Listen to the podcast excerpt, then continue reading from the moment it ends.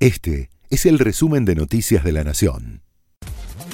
La Nación presenta los títulos de la tarde del 9 de marzo de 2022.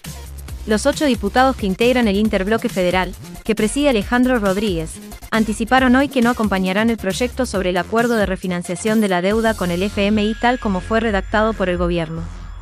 Los diputados Graciela Camaño, Florencio Randazzo, Enrique Esteves y Carlos Gutiérrez afirmaron que no quieren ser cómplices del programa económico, con el que no están de acuerdo, ya que implica aumentos de tarifas, expresaron.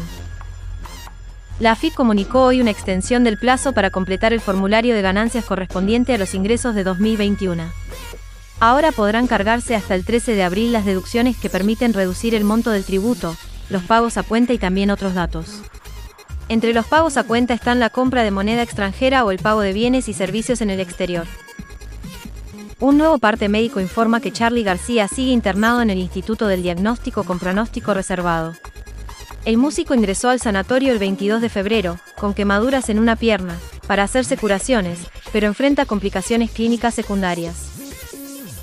Al menos 17 adultos resultaron heridos este miércoles en el bombardeo ruso a un hospital pediátrico en Mariupol, un puerto del sureste de Ucrania.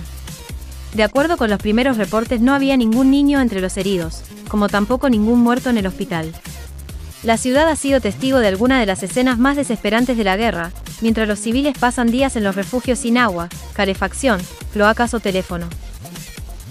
La Oficina de Derechos Humanos de la ONU dijo este miércoles que había verificado 1.424 víctimas civiles desde que comenzó el conflicto de Ucrania hace dos semanas, con 516 muertos y 908 heridos, si bien advirtió que las cifras reales podrían ser considerablemente más altas. Este fue el resumen de Noticias de la Nación.